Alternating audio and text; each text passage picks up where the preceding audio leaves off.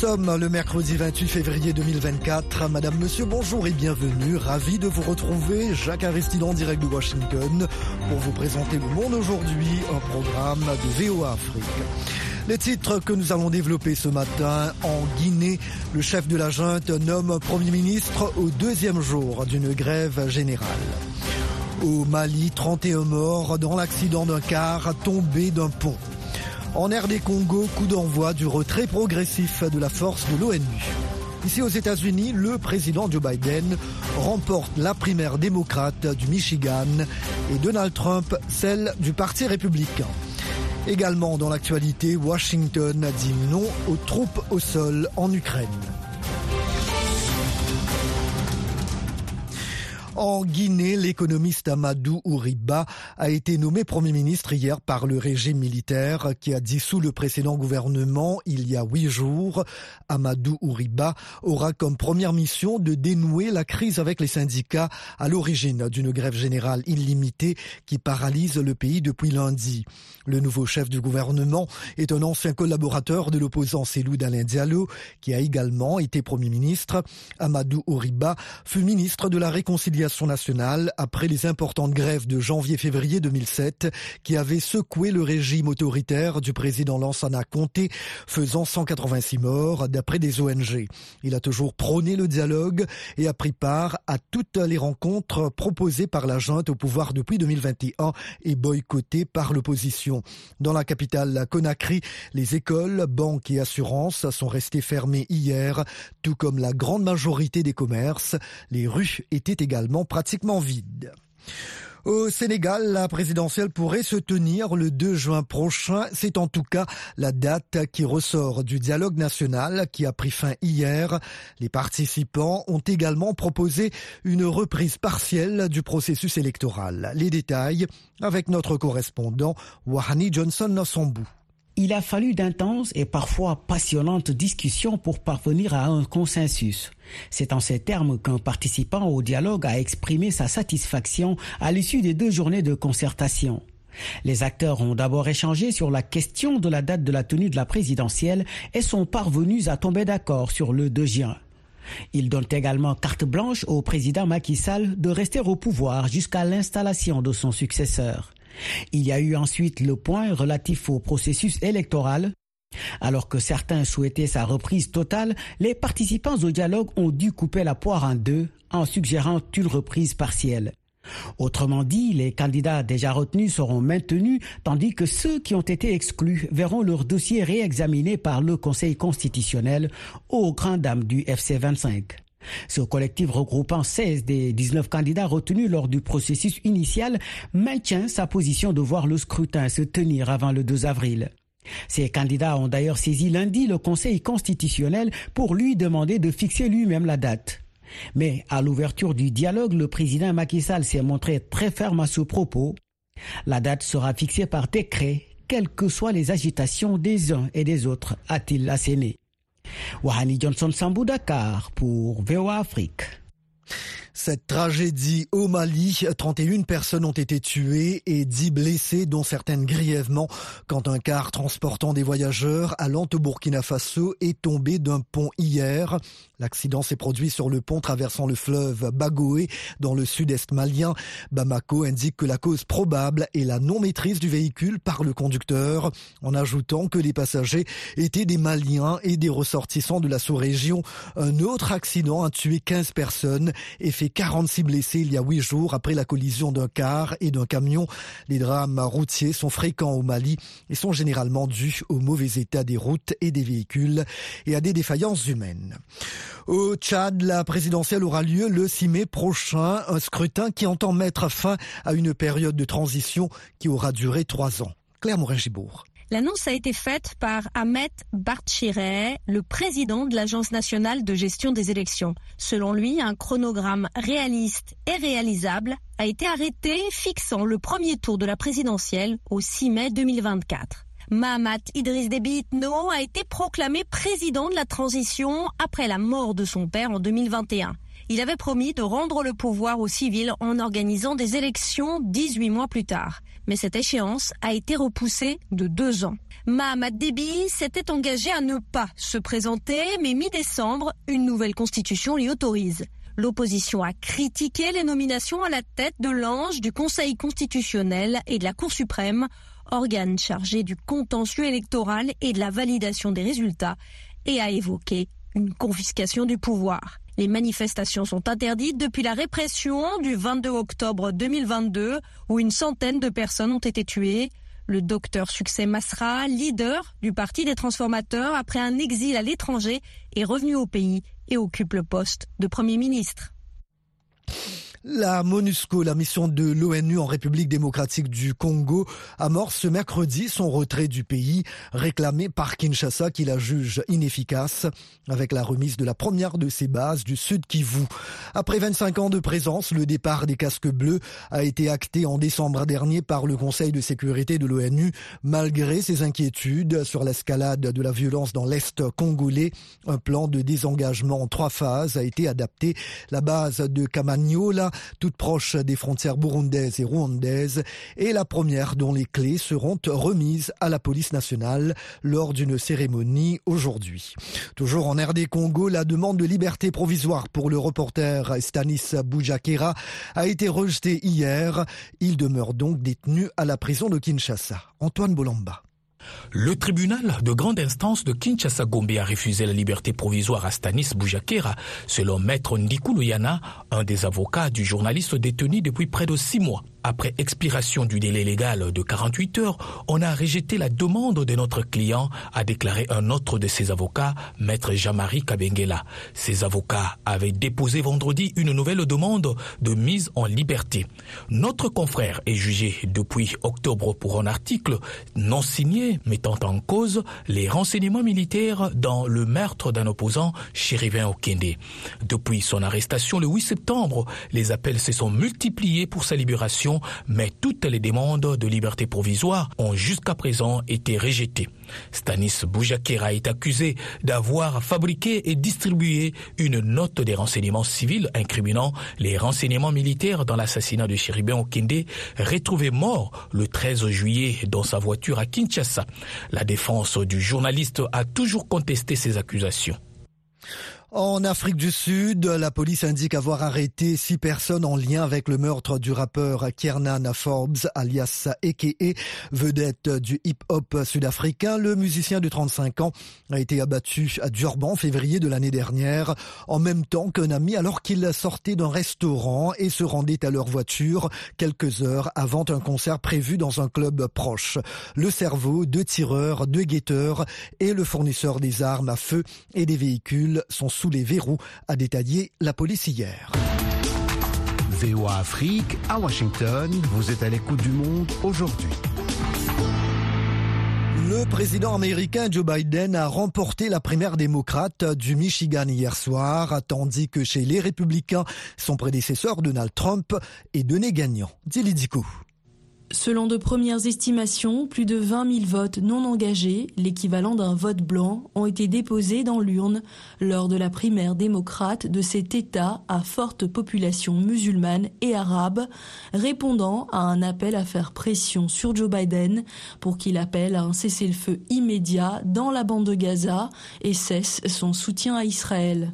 Son seul réel adversaire pour l'investiture démocrate, Dean Phillips, un riche parlementaire de l'État du Minnesota, n'a récolté que 2,7% des votes d'après les premières estimations.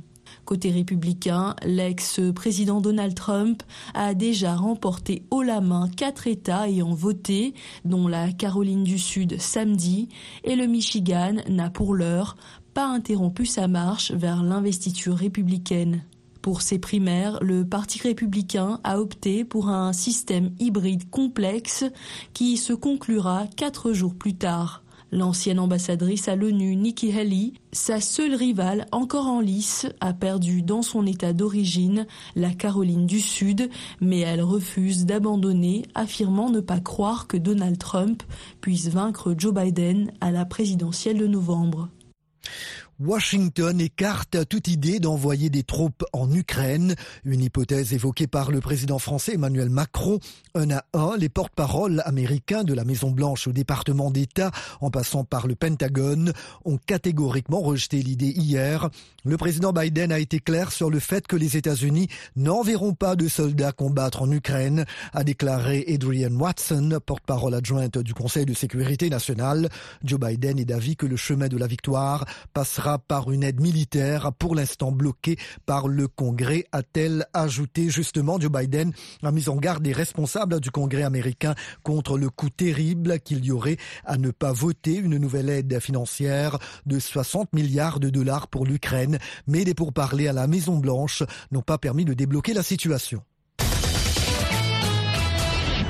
Et voilà donc pour le journal. Sans plus tarder, quelques nouvelles économiques. La Minute Éco avec Nanit Talani.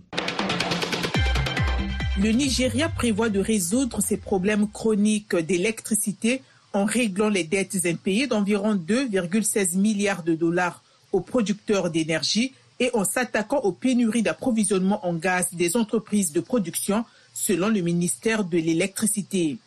Le pays dispose d'une capacité installée de 12 500 MW, mais n'en produit qu'un quart environ, ce qui oblige les ménages, les entreprises et les PME à recourir à des générateurs diesel et à essence. En Afrique du Sud, le secteur de l'électricité aura besoin d'investissements privés accrus alors que la compagnie publique ESCOM, criblée de dettes, met en œuvre des réformes structurelles et construit de nouvelles infrastructures essentielles a affirmé le conseil d'administration d'ESCOM. Nous aurons probablement besoin de près de 350 milliards d'euros au cours des dix prochaines années pour construire l'infrastructure de transport. Nous n'avons pas, grâce à nos propres opérations, la capacité de financer cela, a-t-il confié. Pour terminer, le Kenya prévoit de réduire son déficit budgétaire à 3,9% du PIB pour 2024-2025 tout en essayant de préserver les dépenses de soutien à la croissance, a déclaré le ministère des Finances dans sa politique budgétaire. Pour couvrir le déficit, le gouvernement mobilisera 326 milliards de shillings de financement extérieur net et 367,7 milliards de shillings supplémentaires d'emprunt intérieur net. Et maintenant, la page sportive avec Yakuba Ouedraogo. Bonjour Yakuba. Bonjour Jacques, bonjour à tous. Nous parlons de football féminin pour commencer. L'Afrique du Sud arrache son ticket pour le dernier tour des qualifications pour les Jeux Olympiques de Paris, zone Afrique.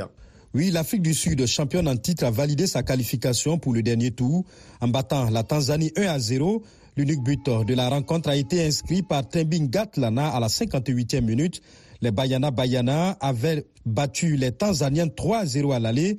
Pour Élisée Mpati, notre correspondant au Bénin, l'Afrique du Sud reste la référence en matière de football féminin sur le continent. Quand on parle aujourd'hui du football féminin, eh bien, l'Afrique du Sud euh, fait la marche devant. Hein. C'est vrai que euh, depuis euh, un bon moment, le Nigeria n'arrive plus à asseoir sa domination sur cette discipline. Donc l'Afrique du Sud qui, quand même, a commencé par se faire remarquer sur le continent avec cette nette victoire 3 buts à 0 à l'aller. Eh bien, les Sud-Africaines seront qualifiées pour les rencontres, les dernières rencontres décisives hein, et qualificatives pour les Jeux Olympiques, puisque l'Afrique ne va donner que deux tickets, deux tickets, donc deux représentants seront du côté de Paris pour défendre variablement euh, les couleurs du continent. Donc l'Afrique du Sud est presque euh, qualifiée, reste maintenant bon qualifiée pour le dernier tour, j'allais dire donc. Élisée Mpati, notre correspondant sport au Bénin, joint à Boycon. Lundi, le Nigeria s'est aussi qualifié pour le dernier tour en disposant du Cameroun 1 à 0. Après le 0 à 0 à l'aller ce soir, le Maroc, vainqueur 2 buts à 1 lors du premier round, fait face à la Tunisie. Et toujours ce soir, la Zambie va tenter de gérer son avance de 1 à 0 à l'aller sur le Ghana.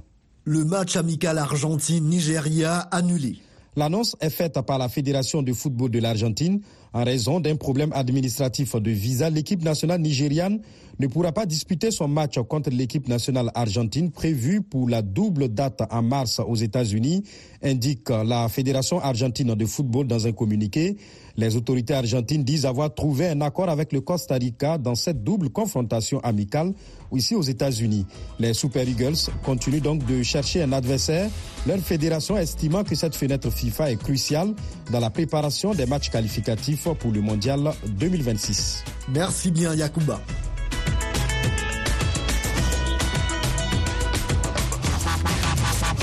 Le monde aujourd'hui, VOA Afrique.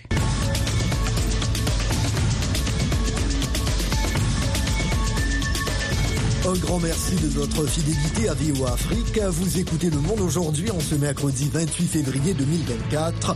Jacques Aristide toujours au micro. Il est l'heure maintenant de vous proposer la tranche magazine. Quelques milliers de manifestants se sont rassemblés pacifiquement hier dans les trois principales villes du Nigeria pour protester contre la cherté de la vie qui a explosé depuis l'arrivée au pouvoir il y a moins d'un an du président Bola Tinubu. Au moins 63% des 220 millions d'habitants vivent dans une situation d'extrême pauvreté d'après des chiffres officiels.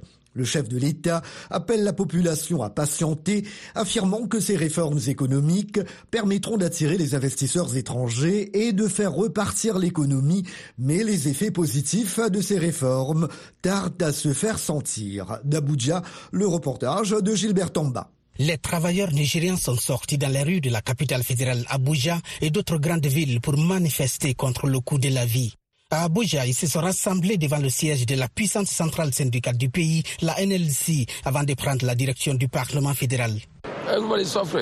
Tout le monde souffre. Une petite bouteille d'eau minérale est aujourd'hui vendue à 50 naira. Comment le Nigérian ordinaire va se nourrir? Une famille avec six enfants n'aura pas à manger. Allez au marché local et vous verrez que les gens souffrent. The situation in the country is very, very bad. La situation dans le pays est très mauvaise, très mauvaise. Nous avons beaucoup de mal à manger, à envoyer nos enfants à l'école. L'alimentation est devenue un très gros problème. Nous implorons le président de bien vouloir venir à notre aide. La manifestation intervient après la réunion entre le gouvernement fédéral et les dirigeants des syndicats lundi soir, mais n'a pas abouti à un accord. L'inflation annuelle qui correspond au taux moyen de la hausse des prix est désormais proche de 30%, soit le chiffre le plus élevé depuis près de trois décennies. Le coût de la nourriture a augmenté à plus de 35%. If they can at least bring price control S'ils peuvent au moins contrôler les prix, cela va contribuer grandement à réduire le coût des produits au Nigeria afin que les gens puissent se permettre d'acheter. Les syndicats avaient lancé un ultimatum de 14 jours au gouvernement fédéral pour mettre en œuvre des mesures pour réduire les souffrances et les difficultés des populations ces derniers mois au Nigeria. Ce que nous demandons, c'est la bonne gouvernance. Ce que nous demandons est que le gouvernement agisse, que le gouvernement se rende compte que les Nigérians souffrent, que le gouvernement intervienne face aux coûts élevés de la vie, que le gouvernement intervienne concernant les salaires des travailleurs nigériens. Comme de nombreux pays, le Nigeria a connu des chocs économiques venant de l'extérieur, mais il existe aussi des problèmes spécifiques au pays, en partie dus aux réformes introduites par le président Bola Ahmed Tinubu lors de son entrée en fonction en mai dernier. Gilbert Tamba pour VO Afrique, Abuja. Au Togo, depuis quelques années, l'élevage des tilapias le vent en poupe. Des initiatives locales sont prises pour booster la filière poisson avec l'appui des autorités, à l'image de Lofty Farm. C'est une ferme piscicole pionnière dans l'élevage de tilapia bio. Le projet participe à assurer une autosuffisance au pays en matière de production de poissons, mais surtout à encourager la consommation locale. Reportage de notre correspondante Amena Signon à Lomé. Nongbeto, dans la région des plateaux, à plus de 200 km de Lomé. C'est ici, sur cet espace de 2 hectares, que se niche l'une des plus grandes fermes piscicoles au Togo. Au large du lac, de nombreuses cages flottantes abritent des tilapias, l'un des poissons d'élevage le plus consommé dans le monde. Le projet est savamment conduit depuis six ans par cet homme, Piero Akapovi.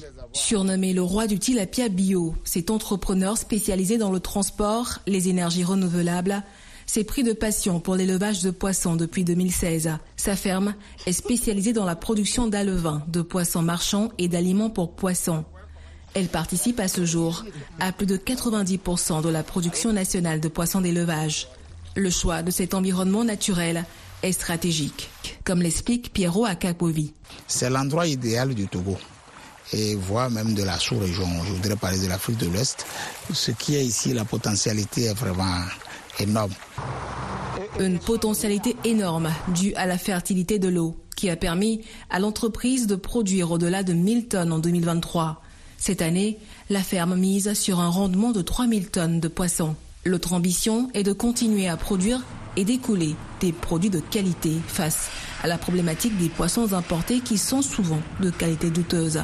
Le tilapia de Lofty Farm est 100% bio et commercialisé sous la marque Maja. Amévi Nicolas est le responsable de la production. Notre objectif, c'était de produire du poisson naturel qu'un Togolais qui est au fond euh, puisse manger de, de bons produits.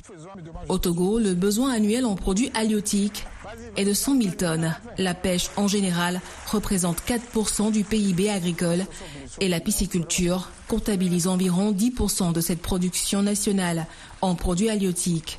Tengue Koku, ministre de l'économie maritime, de la pêche et de la protection côtière. Nous avons besoin d'importer près de 75% de nos besoins en produits halieutiques. Donc le développement de cette filière euh, porte euh, en lui euh, l'espoir d'un meilleur taux de couverture des besoins en produits halieutiques par notre pays. Le défi est grand et les enjeux énormes pour une filière qui demande de lourds investissements. En cela, le gouvernement a mis en œuvre depuis quelques années le PEDAT, le projet de développement de l'aquaculture au Togo. La ferme de Piero Akapovi en est le partenaire technique clé. Non seulement elle forme, mais elle contribue à créer de l'emploi pour les jeunes. À ce jour, l'entreprise a réussi à drainer plus de 300 emplois directs et indirects. Amen Signon pour VOA Afrique, Lomé. Retrouvez-nous sur VOA Afrique 24 heures sur 24 à Lomé sur 102.3 FM. Au Bénin, un jeune entrepreneur originaire de Ouida propose aux femmes une alternative aux mèches conventionnelles vendues sur le marché. Kosijiku fabrique des mèches et autres accessoires de beauté avec des fibres de bananier. Une innovation qui attire la curiosité des Béninois qui sont d'avis que l'initiative est à encourager. De Cotonou, le reportage de notre correspondante Ginette Fleur Adondé.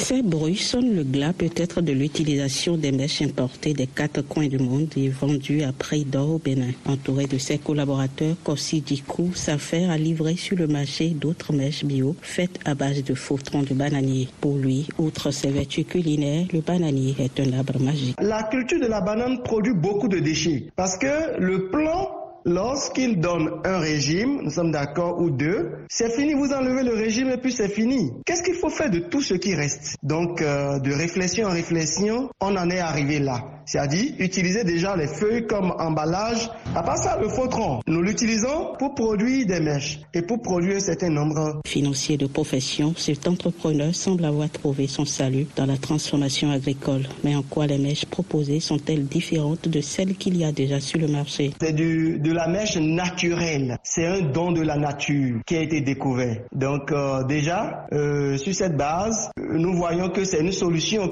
par rapport à tout ce que l'autre comporte comme euh, euh, maladie, comporte comme dégradation de la nature et même des problèmes euh, d'ordre spirituel. Parce que des produits qui quittent la tête de quelqu'un qui va se retrouver sur la tête de quelqu'un d'autre, oui, ça peut apporter des problèmes spirituels. Voilà. Mais l'aventure comporte d'énormes difficultés selon l'entrepreneur. La culture de la banane est soumise à certaines contraintes dans le vent violent. Donc c'est vrai que nous prenons toutes les dispositions pour ne pas subir dans une grande proportion ce, ce fléau-là. Mais les difficultés ne sont pas que d'ordre naturel. Il explique. Quand c'est nouveau, euh, il y a certains euh, qui sont curieux, qui veulent découvrir, qui aiment et tout. Et, mais il y a d'autres qui sont réticents. Donc euh, des défis, un défi de communication s'impose. Il va falloir communiquer sur les avantages, sur tout ce qui est bon des mèches écologiques et aussi Actuellement, nous travaillons manuellement. C'est artisanalement ce que nous faisons. Et c'est fastidieux. Voilà, donc euh, y a, il y a besoin, nous sommes d'accord, de machines, il y a besoin de matériel voyez un peu, pour vraiment renforcer ce que nous faisons, pour quitter l'unité artisanale de transformation à l'industrie. Malgré les difficultés, Kossi Dikou est confiant et espère que les mèches écologiques ainsi que les accessoires issus du badanier pourront convaincre les femmes. Les perspectives, c'est déjà que à la fin de cette année 2024, qu'il y ait au moins 30% de femmes qui aient pris la décision de n'utiliser que les mèches écologiques faites avec, faites à base de de bananiers. Pour le moment, ce n'est pas la grande bousculade pour l'achat des mèches écologiques, mais cela ravit les défenseurs de la nature qui trouvent que l'initiative est à encourager. De Cotonou, Ginette dans les pour VOA Afrique. En plus de nos programmes sur FM et ondes courtes, VOA Afrique est en votre compagnie 24 heures sur 24 sur Internet. voaafrique.com, tous les derniers développements sur l'actualité africaine et mondiale, reportages photos et vidéos, et vos commentaires sur voaafrique.com. À tout de suite. L'OMS, l'Organisation mondiale du commerce, a appelé à des réformes du système commercial multilatéral, avertissant que les tensions géopolitiques et économiques menacent les échanges mondiaux. À Abu Dhabi, aux Émirats arabes unis, où elle tient sa 13e conférence ministérielle depuis lundi, l'organisation se penche jusqu'à demain jeudi sur des sujets majeurs tels que l'agriculture, la pêche et le commerce électronique. Yacouba Ouedraogo a joint à Abu Dhabi Jean-Marie Pogam, directeur général adjoint de l'OMC. Nos règles sont un peu vieilles et doivent être mises à jour. Par exemple, j'évoquais l'agriculture. Il y a euh, aujourd'hui une assez grande inégalité entre les droits à subvention euh, qui sont accordés aux pays riches et les droits à subvention qui sont accordés aux pays en développement. Lorsque l'OMC a été créé en 1994-95, euh, on a consacré les droits des pays qui subventionnaient et ceux qui subventionnaient pas en ont eu euh, moins, ont eu des, des, des forfaits. Donc ça, c'est un sujet qui doit être rééquilibré. Tout le monde en est d'accord la principale difficulté, elle est, elle est d'ordre tactique. Par qui on commence, euh, dans quel ordre on prend les choses, euh, etc. Un deuxième ordre de difficulté sur ces sujets de subvention agricole, c'est entre euh, ceux qui veulent garder des droits à subvention pour pouvoir faire des stockages de sécurité alimentaire, de pays comme l'Inde, mais comme également l'Indonésie, par exemple, et ceux qui disent ces stockages de sécurité alimentaire, si vous faites des subventions à prix supérieur au marché pour acheter les, denrées, ça a trop d'impact sur les marchés, donc on n'est pas d'accord. Pareil, vous parlez des subventions à la pêche. Eh bien, il y a des pays qui euh, traditionnellement ont développé leur flotte de pêche, ce sont des pays développés, d'autres qui ne l'ont pas encore fait qui veulent pouvoir la développer, euh, qui considèrent qu'ils sont pas, c'est un peu comme pour le climat, qu'ils sont pas responsables de la de l'épuisement des océans. Quelle est la part de l'Afrique dans ce commerce mondial? On a vu des pays comme le Burkina Faso, le Mali, le Tchad et le Bénin, gros producteurs de coton, qui s'indignaient juste avant cette conférence ministérielle là c'est quoi le problème? Les pays qu'on appelle du C4, euh, qui sont essentiellement en Afrique de l'Ouest, plus la Côte d'Ivoire, c'est-à-dire euh, Bénin, Mali, euh, Tchad, Burkina, disent, écoutez, nous, on un traitement spécifique de ces subventions au coton parce que c'est un, une production majeure pour la sécurité de nos, de, de nos populations. Et les autres reconnaissent qu'il y a un problème spécifique au coton, mais ils veulent le traiter dans le cadre global de la négociation sur les subventions. Donc c'est ce type de problème de séquence, dans quel ordre on parle des choses, à quelle vitesse on décide sur un sujet plutôt que, que l'autre, qui ralentit considérablement le rythme des négociations. Vous avez parlé du renouvellement possible hein, du moratoire douanier sur les transmissions électroniques les services de streaming, par exemple, qui remplacent de plus en plus les CD, les DVD, ou encore un livre, par exemple, téléchargé en ligne. Il y a des pays comme l'Afrique du Sud qui s'y opposent. Dans la mesure où la règle à l'OMC, c'est le consensus, est-ce qu'il y a espoir qu'il y ait des accords sur tous ces sujets-là? Vous avez mentionné l'Afrique du Sud, c'est vrai. Euh, L'Inde s'interroge également. Aujourd'hui, l'économie virtuelle a pris d'énormes proportions avec tous les services en ligne, avec euh, la capacité de faire de, même de l'impression d'objets à distance, etc. Donc, euh, on perd des ressources fiscales et ça, ça peut entraver notre développement. Puis, vous avez toute une autre euh, école de pensée, y compris dans les pays en développement, qui dit, mais surtout ne créons pas de barrières parce que sinon on va se marginaliser par rapport à la nouvelle économie digitale qui est en train de naître. Donc ça, oui, euh, un pays peut bloquer, peut décider qu'il ne veut plus qu'on reconduise ce moratoire. Le risque, c'est que euh, les autres décident de le faire ensemble, et là, on a un élément de choix stratégique que je laisse aux auditeurs apprécier. Jean-Marie Pogam, directeur général adjoint de l'OMC. Et voilà, le monde aujourd'hui, édition matinale du mercredi 28 février 2024, prend fin ici. La mise en onde a été assurée par Lionel Gaïma. Chers amis fidèles de la VOA, je vous remercie de nous avoir accueillis chez vous ce matin. Jacques Aristide depuis la capitale américaine. Toute l'équipe se joint à moi pour vous souhaiter une très belle journée. S'il vous plaît, prenez bien soin de vous et des autres aussi.